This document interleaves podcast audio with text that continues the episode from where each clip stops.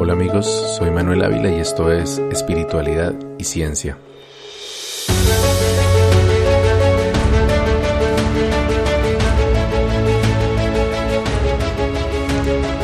El episodio de hoy es continuación de mi camino espiritual y antes de empezar quiero hacer una advertencia y es que en este episodio voy a tratar temas que son exclusivamente para adultos, por lo tanto si hay algún menor de edad escuchando, eh, debe hacerse con el acompañamiento de mayores de edad. Bueno, este episodio se llama El Gran Secreto. La entrega de usos hipoporos significó un punto de inflexión para Pueblo Nación Muisca Chipcha. Fue a la vez la experiencia espiritual más profunda y significativa de mi trasegar con el movimiento de resignificación del pensamiento ancestral indígena como el inicio del declive del proceso que los dos hermanos Ingativa Neusa iniciaron.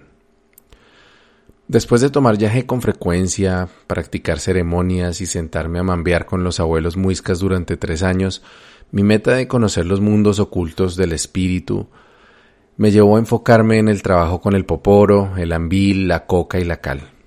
Si bien es cierto que nunca llegué a ser tan dedicado como algunos de mis compañeros de la comunidad, sí me esforcé por un tiempo en sentarme todos los días a pintar mi poporo, pero desafortunadamente nunca llegué a tener una experiencia extracorporal, una epifanía o ni siquiera una visión.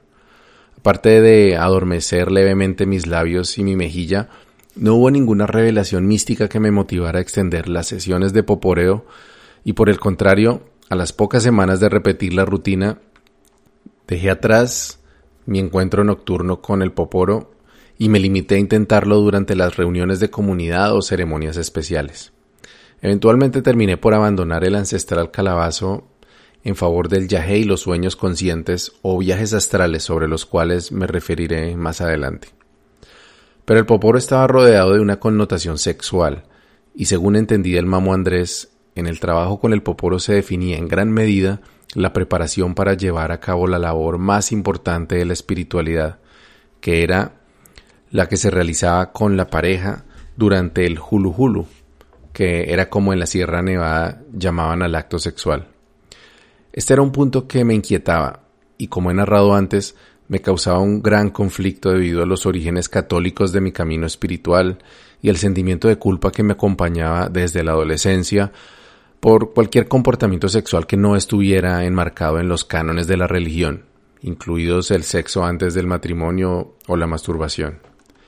Fue por eso que desarrollé un interés cada vez mayor en lo que intuía que era nada más ni nada menos que la enseñanza suprema, el santo grial del esoterismo que se profesaba en Pueblo Nación, Muisca Chipcha, la magia sexual.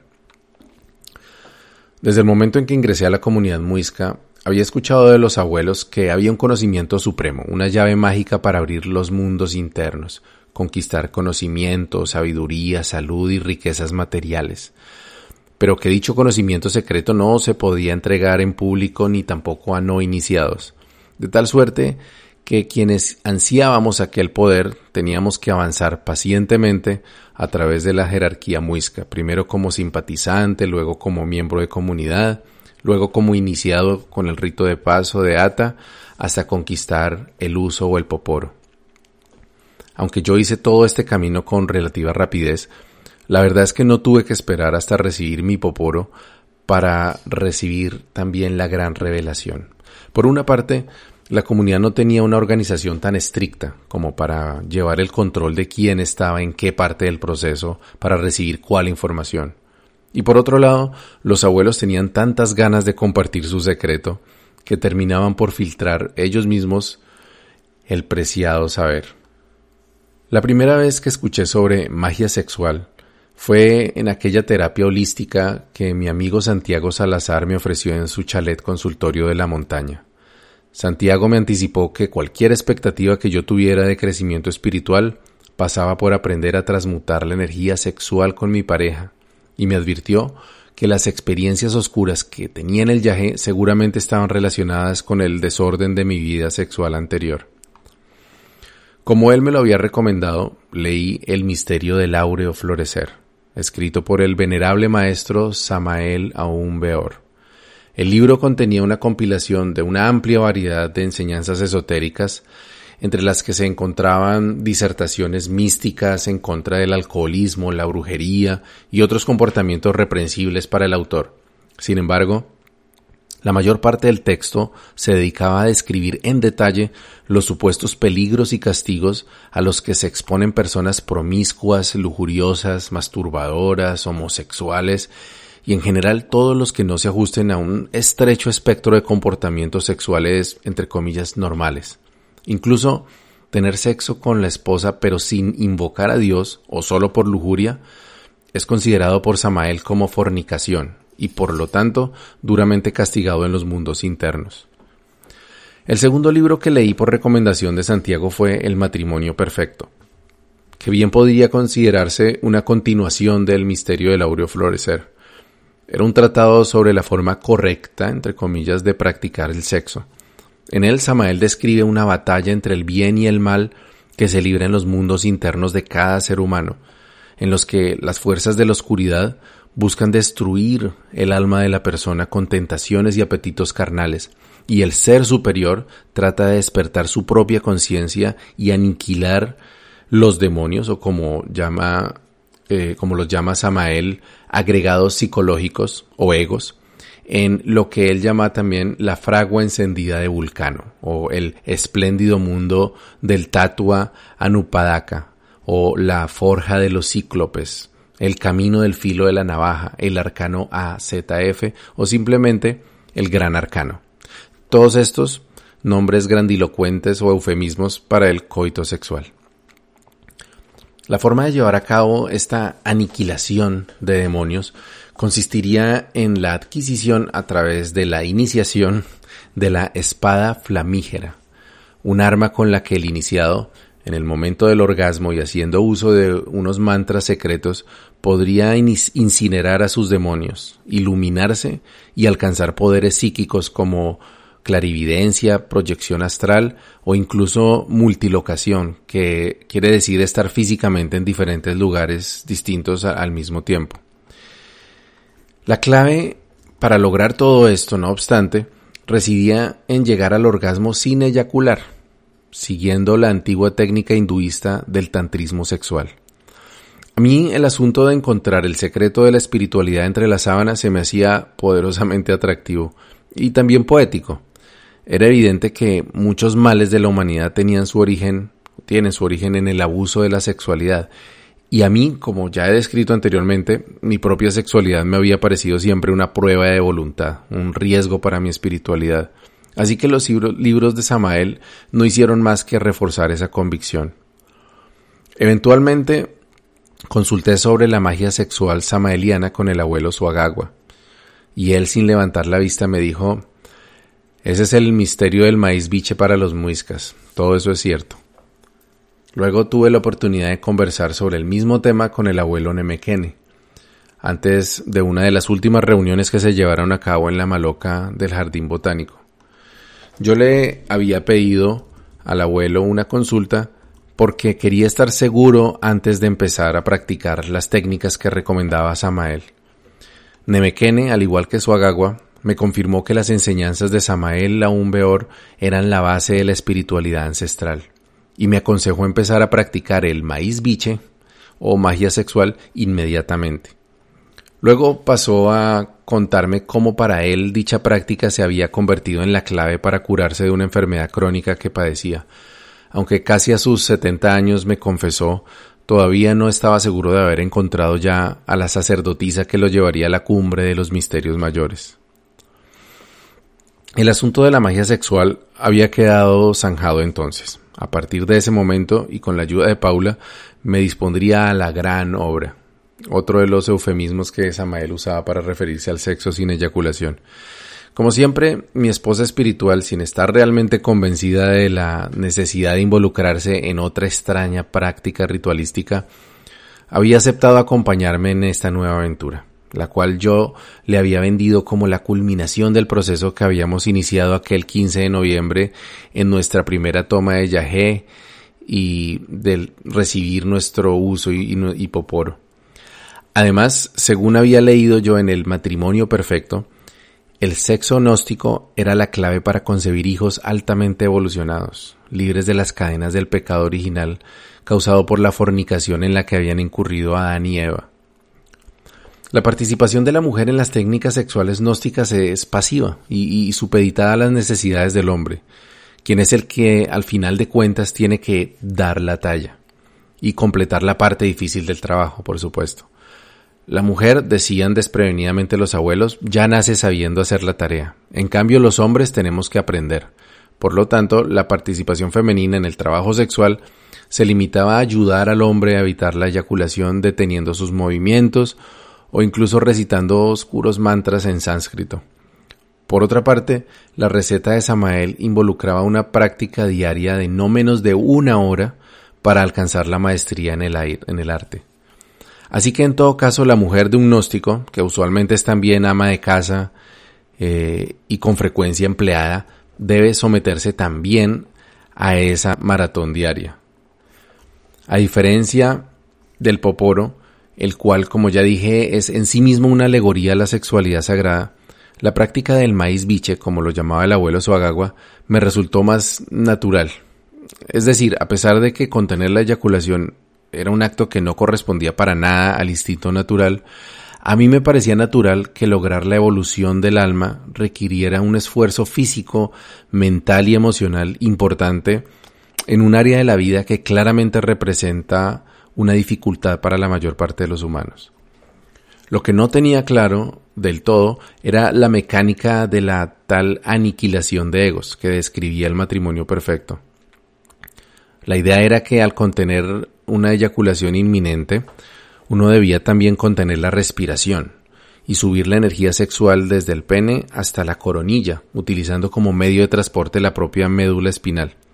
Esto que en el sexo tántrico se conoce como Saha Maituna o Saha Yoga, es una técnica que se practicaba en la India por lo menos desde el siglo XII y en la China taoísta desde por lo menos el siglo VIII. Desde entonces, múltiples escuelas de espiritualidad, medicina alternativa y sexualidad han preservado, difundido y, como en el caso de la gnosis samaeliana, adaptado a sus cosmogonías particulares esta enseñanza. Por lo tanto, no me fue difícil encontrar información sobre la parte más procedimental del asunto. Gracias nuevamente a mi amigo Jay Martin, él quien también conocía y, reconocía los libros de Samael como una fuente de sabiduría espiritual, había tenido la misma inquietud que yo sobre la forma de llegar al Sahaja Maituna sin fracasar en el intento. Por eso me compartió un libro llamado El hombre multiorgásmico del maestro taoísta chino Mantak Chia. Armado de las enseñanzas de Samael Aumbeor, las técnicas de Mantak Chia y la ayuda de Paula, me dispuse a recorrer el camino de la contención sexual, sin saber las consecuencias que ello traería para mi mente en un futuro. Mientras tanto, había otro asunto que me generaba confusión. ¿Cómo era que Samael Aumbeor, fundador de un movimiento esotérico entre los años 50 y 70, era la fuente oficial del conocimiento más elevado de la espiritualidad muisca, un pueblo que fue diezmado y sincretizado hace más de 500 años? Esta pregunta rondó en mi cabeza desde que visité por primera vez la casa de los abuelos Suagagua y Yanguma, ya que la sala interior de su vivienda estaba dominada por la reproducción de un enorme retrato al óleo del propio Samael Aumbeor. Con el tiempo, ellos mismos me confesaron que la mayoría de los abuelos de Pueblo Nación Muisca Chipcha habían sido seguidores o incluso líderes del movimiento gnóstico universal y la mayoría seguían siendo, secretamente, ya que esto era algo que nunca se decía en público, seguidores de las enseñanzas gnósticas. Eventualmente, todos los miembros del círculo más íntimo de la comunidad, es decir, quienes recibimos rito de paso y o aseguranza de la Sierra Nevada, terminamos por convertirnos en gnósticos en algún nivel. Para explicar en qué medida los muiscas de Pueblo Nación éramos gnósticos, Vale la pena describir los subgrupos muiscas que conocí durante el tiempo que compartí con la comunidad. El primer grupo era el de los simpatizantes. Eran mujeres y hombres de diferentes orígenes y diferentes intereses que se acercaban a la comunidad para conocer y compartir las enseñanzas de los abuelos, ceremonias y algunos rituales como las limpias sin, sin vincularse del todo al movimiento. Entre ellos había estudiantes y docentes universitarios, empresarios y funcionarios públicos que resonaban con los mensajes indigenista y medioambientalista. A ellos rara vez se les hablaba del origen de las enseñanzas gnósticas, y, excepto algunas pocas excepciones, no llegaban a conocer la palabra de la sexualidad sagrada ni rituales mágicos de origen gnóstico. A partir de aquí, los otros grupos eran los que formábamos los miembros de la comunidad. El primero de ellos que recuerdo era el de los hippies. Este era un grupo de jóvenes solteros en su mayoría que llegaron a la comunidad por afinidad con los temas relacionados con el cuidado de la naturaleza, la tradición campesina y el arte. Sus miembros eran muy activos en los temas socioculturales y ecológicos, y creo que eran quienes menos interesados estaban en el gnosticismo. Muchos de ellos probablemente acogieron muchas de las enseñanzas gnósticas de los abuelos sin conocer su origen real, y según recuerdo, no gravitaban hacia los temas sobre técnicas de la sexualidad sagrada, sino que más que todo lo hacían alrededor de temas de empoderamiento femenino y arte ancestral. El segundo grupo que recuerdo era los Ateneos.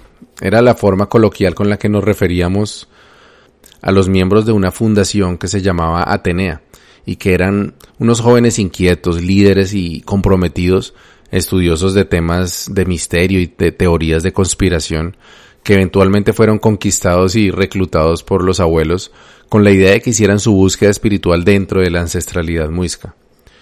Por lo que conversé con algunos de los miembros de este grupo ellos sabían del origen gnóstico de muchas de las enseñanzas de los abuelos y consideraban a Samael como una autoridad ancestral válida. Sin embargo, su interés dentro de la comunidad era político y organizacional. Veían al movimiento muisca como una forma de causar un cambio en la sociedad y por ello casi todos ellos se involucraron activamente en la formación del cabildo muisca y las incipientes actividades políticas que el movimiento llegó a tener. Luego venía el grupo de los gnósticos. Así es, dentro de la comunidad había un buen número de miembros que llegaron a lo muisca desde iglesias gnósticas o partiendo del conocimiento o particularmente atraídos por el conocimiento gnóstico que enseñaban los abuelos. Este no era un grupo homogéneo, sino que dentro de los gnósticos muiscas había subgrupos. Por una parte, mi amigo Santiago Salazar, el muisca parecido a Jesús de Nazaret y sus amigos. Ellos eran de clase alta y muy inclinados hacia el hinduismo y el budismo, muy cercanos al abuelo Siguacinza, y no se involucraban en las actividades políticas ni sociales de la comunidad. El otro subgrupo gnóstico era de personas de menos capacidad económica, muy, cercanos al abuelo Nemequene, y unos de los miembros de la comunidad más disciplinados durante las ceremonias y actividades culturales que se llevaban a cabo. Luego estaba la comunidad de Suacha. Estos conformaban lo que se conocía como la parcialidad de Suacha y estaban entre los miembros más constantes y comprometidos de Pueblo Nación. Algunos de los gnósticos pertenecían también a este grupo, pero la mayoría eran familiares, amigos y seguidores del abuelo Nemequene. Aunque fue uno de los grupos con quienes menos interactuábamos Paula y yo, es muy posible que la mayoría conociera y compartiera las enseñanzas de Samael aún Beor, dado el origen gnóstico del propio abuelo Nemequene.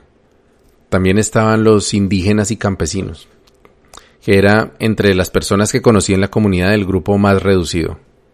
Una de las premisas de la fundación de Pueblo Nación Muisca Chipcha era la dignificación y restauración de la identidad indígena de campesinos del territorio cundiboyacense.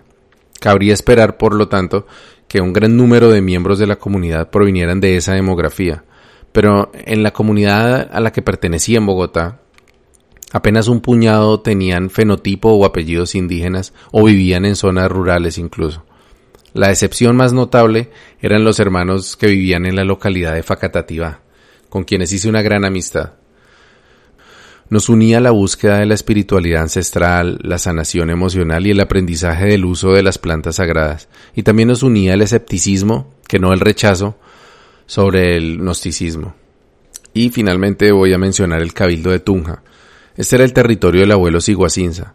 Aunque él era, si se quiere, el mayor sabedor del conocimiento gnóstico, debo decir que Siguacinza era también el abuelo más comprometido en la causa indigenista y de inclusión del campesinado.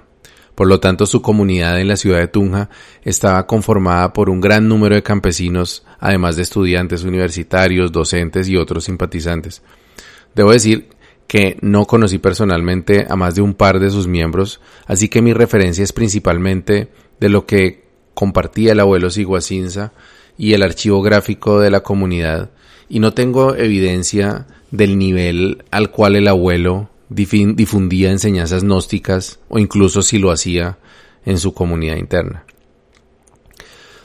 La mayoría de los detractores del movimiento muisca de los abuelos Ingativa Neusa conocen de su origen gnóstico y utilizan esto como un argumento para desvirtuar la identidad muisca, no solo de ellos, de los abuelos como individuos, sino también de la de su organización y la de los miembros de sus comunidades. Para muchos de los líderes indígenas de los cabildos reconocidos por la ley, particularmente de los cabildos muiscas como los de Suba, Cota y Sesquilé, al menos los que yo conocí en ese entonces, los usos y costumbres que enseñaban los abuelos de Pueblo Nación no correspondían a la tradición muisca verdadera, sino a las enseñanzas gnósticas de Samael Aumbeor, basadas en gran medida en saberes ocultistas de Oriente, Egipto antiguo y Europa. La realidad, no obstante, es que gran parte del conocimiento, los usos y las costumbres muiscas se perdieron en el tiempo.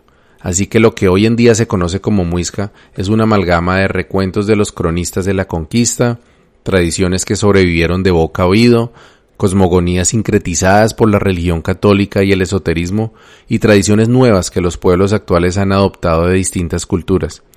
Los muiscas no son ni de lejos tampoco los únicos indígenas que profesan creencias o realizan prácticas provenientes de Oriente o de Europa. La mayoría de los indígenas que conocí personalmente en el Putumayo y en el Amazonas son directamente católicos o cristianos, veneran a la Virgen María y constantemente hacen referencias a la Biblia. Durante esos años consulté el tema de la retención de la eyaculación con indígenas Siona, Cofán y Huitoto, y todos ellos tenían alguna versión de la dietación sexual como parte fundamental del desarrollo espiritual del hombre. Sin embargo, mi mayor sorpresa fue saber que el Mamo Andrés y el Mamo Lorenzo, indiscutiblemente indígenas y pertenecientes a una comunidad que no fue destruida durante la conquista, también eran seguidores de las enseñanzas de Samael Aumbeor. Con todos los abuelos de la comunidad Sostuvimos muchas conversaciones sobre Samael y todos coincidían en llamarlo maestro o abuelo. Según me dijo su agagua, el círculo más íntimo de Samael lo llamaba cariñosamente el abuelo, y no era solamente por su edad, sino como referencia a su calidad como autoridad ancestral. Según el abuelo Siguacinza, los libros de antropología gnóstica y la doctrina secreta de, Anahuac revelan el elevado conocimiento que Samael tenía sobre espiritualidad amerindia. El propio Samael, que en su fisionomía revelaba una evidente herencia muisca, vivió con vivió en la Sierra Nevada de Santa Marta junto a los indios arhuacos. Allí no solo aprendió muchas de las costumbres y conocimiento espiritual de esta comunidad ancestral, sino que los adoctrinó con enseñanzas que traía de su paso por el rosacrucismo y la inmensa cantidad de conocimientos que había compilado durante años de estudiar los tratados de Elena Petrolina Blavatsky, Arnold Krumheller, Paracelso, Opensky, Elifas Levi y otros ocultistas europeos. Según supe por un aruaco que conocí en esos años, la llegada de Samael a la Sierra Nevada dividió a los mayores de su pueblo, unos que consideraban a Samael un charlatán peligroso para la comunidad, y otros que veían en el joven Víctor Manuel Gómez Rodríguez, que era el verdadero nombre de Samael, a un mamo o un mayor espiritual que algunos profetizaban que vendría del interior a devolverle a la Sierra Nevada el conocimiento esotérico que se había olvidado. Si se quiere, un sabedor muisca que tenía que traer de regreso a la sierra la sabiduría que ellos habían dejado ir. No sé si este antecedente tuvo que ver con la entrega de poporos y usos en la que Paula y yo participamos, pero lo cierto es que tanto los mamos aruacos como los abuelos muiscas, eran seguidores de Samael y promotores de sus enseñanzas. En cualquier caso, la doctrina de la gran obra o el Sahaja Maituna estaba al centro y al frente de la espiritualidad amerindia en el territorio colombiano. Con toda esta información a mi disposición, pero aún con mis dudas, seguí adelante con mi propósito de lograr la maestría en la magia sexual y continuar mi evolución espiritual por ese camino. Una de las lecciones que más recuerdo de todo lo que leí sobre magia sexual en los libros de Samael Aumbeor es aquella que se refería al trabajo sexual como el camino del filo de la navaja. Según Samael, lograr la iluminación y la liberación del ego a través del acto sexual es un camino sumamente estrecho y lleno de peligros, tal como una cuerda floja con un abismo debajo. Un paso en falso y se podía perder hasta la vida. Según la doctrina samaeliana, y según lo entendí yo, el verdadero guerrero de luz tendría que magnetizar a su sacerdotisa, algo así como realizar juegos previos, para abrir la puerta del templo. Luego el iniciado, en el momento indicado, debía ingresar al templo y a partir de allí realizar movimientos sutiles, gentiles, nunca lascivos ni irrespetuosos. En algunos libros se infería que de hecho el hombre debería permanecer estático, durante la penetración y como dije antes, la participación de la mujer, al menos en lo físico, es bastante pasiva. Las posiciones permitidas para el coito también son limitadas y tienen como principal objetivo facilitar la transmutación de energía, o como decía Samael, la ascensión de la serpiente de la kundalini a través de la médula espinal, pasando por los siete chakras o iglesias sagradas. Esta es la parte que nunca entendí de forma práctica. Conocí distintas versiones de esta práctica que podían resumirse en usar la imaginación activa y la respiración consciente para hacer que la energía sexual fuera ascendiendo durante la cópula. El hombre, en todo caso, debía evitar a toda costa que llegue a escapar la más mínima cantidad de semen y para hacerlo, Samael prescribe un mantra que calma las aguas para evitar la caída del iniciado. Toda esta es terminología que utiliza Samael en sus libros. ¿Y dónde queda el orgasmo femenino? Nunca encontré ninguna mención al respecto en los libros de Samael ni en las enseñanzas de los abuelos. Incluso algunas mujeres gnósticas reconocen su papel como el de ayudar y controlar al varón para que pueda hacer la tarea. Finalmente, cuando la energía esté en su máximo nivel, en el instante en que los sexólogos llaman el punto de no retorno, el iniciado llevaría a cabo la peligrosa maniobra de arrebatarle el fuego al diablo para iluminarse, tomando la energía del orgasmo y en vez de dejarla salir a través de la eyaculación, elevarla o más bien completar su elevación hasta la coronilla, donde según el abuelo Suagagua, el iniciado tendría que dirigirla luego a un cierto lugar del cosmos, cómo y dónde nunca llegué a recibir esa parte del conocimiento. Y hasta donde sé, tampoco se encuentra en los libros de Samael si es que dicha enseñanza proviene de él. Los peligros que acechan al practicante del gran arcano son los evidentes. En el acto propiamente dicho, pues dejarse caer o no ser capaz de contener la eyaculación. Podría pensarse que lograr esto más allá de un par de veces sería casi imposible. Pero la verdad es que con práctica, se logra evitar con facilidad. Aunque en realidad lo que aparentemente sucede casi siempre según la ciencia es un fenómeno que se conoce como eyaculación retrógrada, en, en la que el semen va a parar a la vejiga en lugar de salir por la uretra. Incluso puede llegar a ser difícil más bien retomar la capacidad de eyacular normalmente después de años de contener la eyaculación. El otro peligro es el de dejar que la lujuria se manifieste durante el acto sexual y así terminar entregándole la kundalini liberada a demonios o parásitos espirituales. De ahí para allá, los peligros no hacen más que multiplicarse y complicarse. Cualquier liberación de semen o acto masturbatorio puede dar vida a sucubos o incubos, que serían como protoseres que viven en el astral y que se adhieren como larvas a la piel y a la morada del ser infrasexual.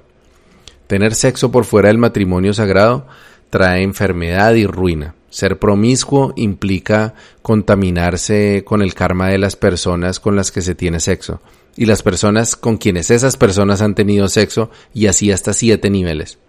La infidelidad y la homosexualidad, según la gnosis, constituyen infrasexualidad también y condenan a quienes la practican a desarrollar un rabo demoníaco al que llaman el órgano cundiartiguador y poco a poco convertirse en demonios en su cuerpo astral. Según Samael, al ver a estas personas en cuerpo astral, se les ve con cuernos, el mencionado rabo y patas de cabra. En últimas, el mayor peligro para todo aquel que no practique el sexo sagrado es no poder construir su alma y condenarse a vagar por el mundo de los muertos inconscientes en una especie de limbo lleno de demonios y almas en pena.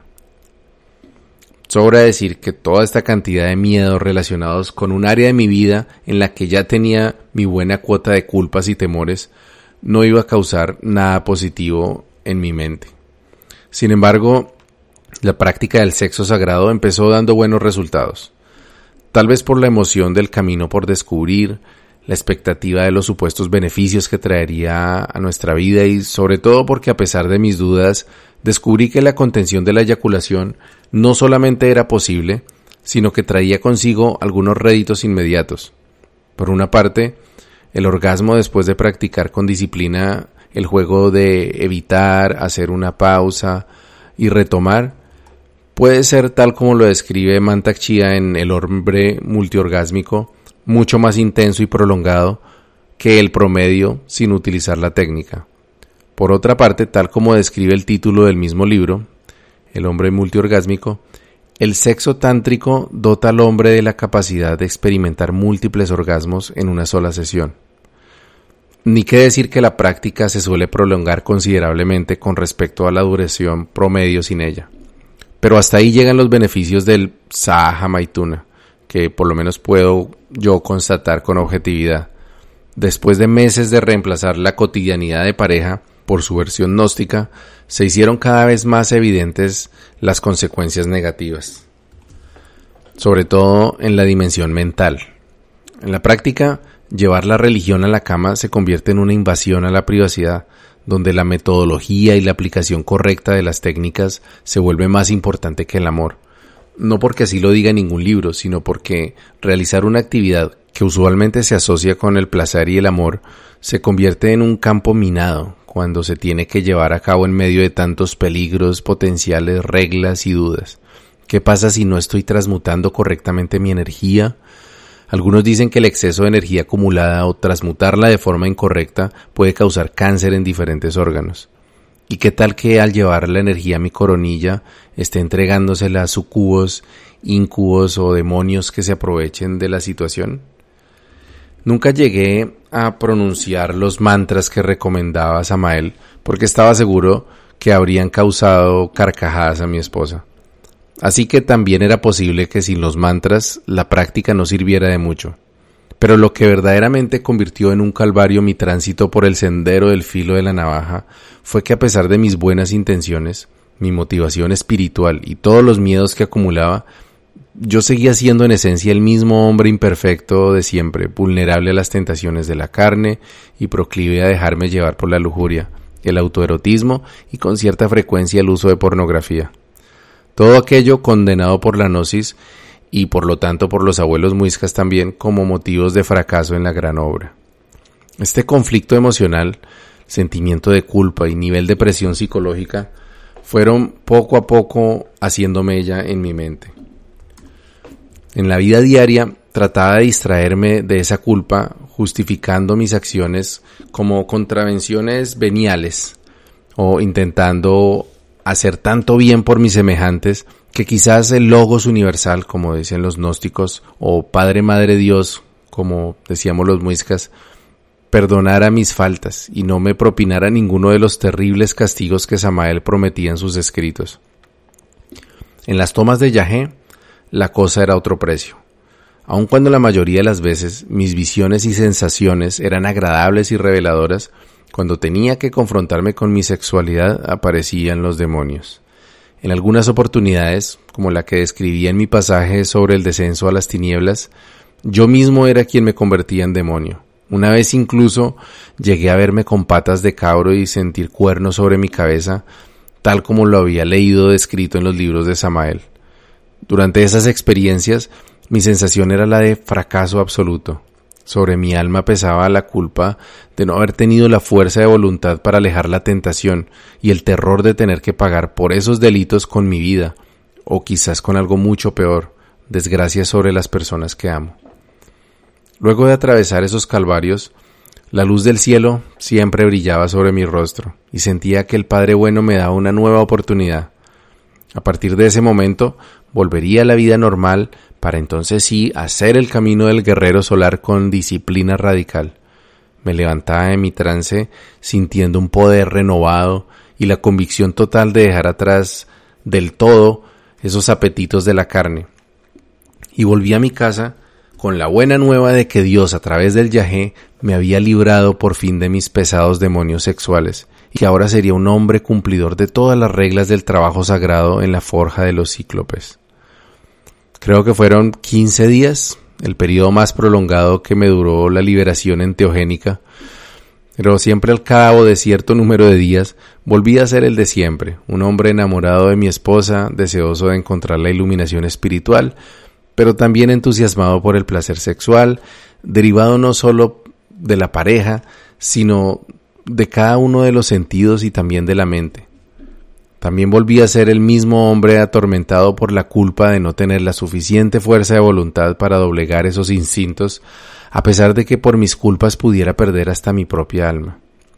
Pero hubo un par de tomas de yagé durante las cuales, a diferencia de las que describí anteriormente, el elemental sagrado me mostraba que la sexualidad era algo mucho más benigno y libertario. En una ocasión vi que podía tener sexo con cualquier mujer que deseara. Era una especie de poder que tenía a mi disposición y que de usarlo no tendría que sufrir ningún castigo, sino que al contrario estaría cumpliendo con mi misión en la tierra de amar a la Divina Madre a través de sus manifestaciones humanas. También vi en alguna ocasión que obtener placer de uno mismo era una forma de adoración divina, ya que Dios nos entregó el sexo para disfrutarlo y no para avergonzarnos de él. Sobra decir que mi confusión y las contradicciones que viví durante esos años eran en sí mismos el castigo que estaba recibiendo por mi debilidad frente a la sexualidad. Pero no me refiero a la debilidad para cumplir con esa aja maituna como Samael o un Beor lo prescribiría, sino mi debilidad para aceptarme de una buena vez como era realmente, y para denunciar ante mis propios hermanos lo que yo sabía que se había convertido para tantos caminantes de la espiritualidad en una pesada cadena de culpas y miedos. No tenía la fuerza suficiente para imponerme sobre el control que de forma sutil y aparentemente inocua las estructuras filosóficas de la religión y el dogmatismo habían impuesto sobre mi vida íntima. Desde aquellos sermones dominicales en los que un sacerdote amenazaba con el purgatorio a quienes osaran faltar al sexto mandamiento, mientras que en secreto tal vez acosara a sus acólitos. Digo esto no solo por las noticias que ahora se conocen de miles de párrocos católicos de todo el mundo que durante décadas abusaron impunemente de niñas y niños, sino porque yo mismo, de 14 años, consulté a un sacerdote franciscano sobre mi pecado masturbatorio y viví ese abuso. El sacerdote, que según decía era también sexólogo, me pidió que me bajara los pantalones y me masturbara frente a él para saber si lo estaba haciendo bien y mm, supuestamente no causarme ningún daño. Lo bueno de mi debilidad para poder cumplir con el gran arcano es que haciendo todo lo que se supone que no debía hacer, terminé por comprobar que todas las promesas de la gnosis eran mentira. Aparte de los beneficios que mencioné de lograr un mejor desempeño en la cama y poder tener múltiples orgasmos, nunca experimenté un arrobamiento místico ni revelaciones divinas, tampoco llegué a recibir poderes de ningún tipo, y por si hubiera duda de que fue mi incapacidad de hacer el Saha Maituna debidamente la que me privó de riquezas materiales, vale la pena mencionar que ninguno de los practicantes, líderes o abuelos gnósticos que conocí durante esos años ha llegado a obtener tales riquezas materiales. Por el contrario, durante los 10 años que estuve en Pueblo Nación, ninguno de ellos llegó a evidenciar un nivel de bienestar, salud o siquiera armonía familiar mejor que la que ya tenía cuando los conocí. Incluso el propio Samael aún peor, que decía que tenía salud de hierro gracias al matrimonio perfecto, apenas llegó a cumplir los 60 años cuando falleció después de una penosa enfermedad, probablemente cáncer, que lo mantuvo postrado en cama por varias semanas. Por otro lado, yo tampoco recibí ninguno de los castigos temidos. Hubo momentos difíciles y pruebas que superar, pero todos ellos provenientes de una causa que podía identificarse claramente en asuntos menos prosaicos que la habilidad de contener o no la eyaculación. Sí vi, en cambio, varios jóvenes como yo, mortificados por la obsesión con lograr las promesas gnósticas y atormentados por sus propios instintos naturales, buscando a punta de yagé, tabaco, marihuana o ayunos apaciguar su humanidad para alcanzar los misterios mayores del espíritu. En retrospectiva, Creo que mis debilidades ciertamente habrían podido causarme muchas más desdichas de las que viví durante mi vida en Santa Marta y que expié con mi purgatorio chamánico de yajé en la mesa. Lo que me salvó no fue contener el semen ni conjuros ocultistas ni ninguna planta sagrada. Lo que me salvó fue que a pesar de toda mi oscuridad nunca dejé de honrar a la verdad. Paula conoció todo el tiempo mis tribulaciones, mis faltas, mis miedos y mis luchas. Me acompañó con amor y supo reconocer mi esencia a través de todas esas capas. Su aceptación a la vez fortaleció mi autoaceptación y a pesar de que tenía la tendencia a justificar mis faltas, siempre elegí amarme no solo a pesar de ellas, sino con todo y mis faltas. Si Paula me ama y yo mismo me amo, entonces Dios también me ama siendo como soy. Esta nueva conciencia me convirtió a partir de ese momento en alguien que ya no encajaba en pueblo nación solo que aún no lo sabía. Mi distanciamiento de las enseñanzas gnósticas no fue ni mucho menos un proceso fácil ni rápido. Fue de hecho el trabajo interno más doloroso que realicé, y tuvieron que pasar todavía muchas más cosas para entender que lo que muchos detractores decían de Pueblo Nación Muisca Chipcha era verdad. No éramos una comunidad, éramos una secta. Buen camino y buena brisa.